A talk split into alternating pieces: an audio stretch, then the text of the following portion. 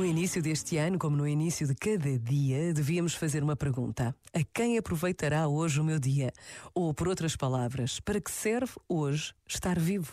Numa cultura que coloca o ser servido como objetivo máximo e o eu como valor primeiro, a questão é subversiva. A quem ajudará o meu dia? Assim coloca-se o eu em segundo lugar e dá-se a primazia ao outro. A servir, os dias ganham um novo sentido. Este momento está disponível em podcast no site e na app.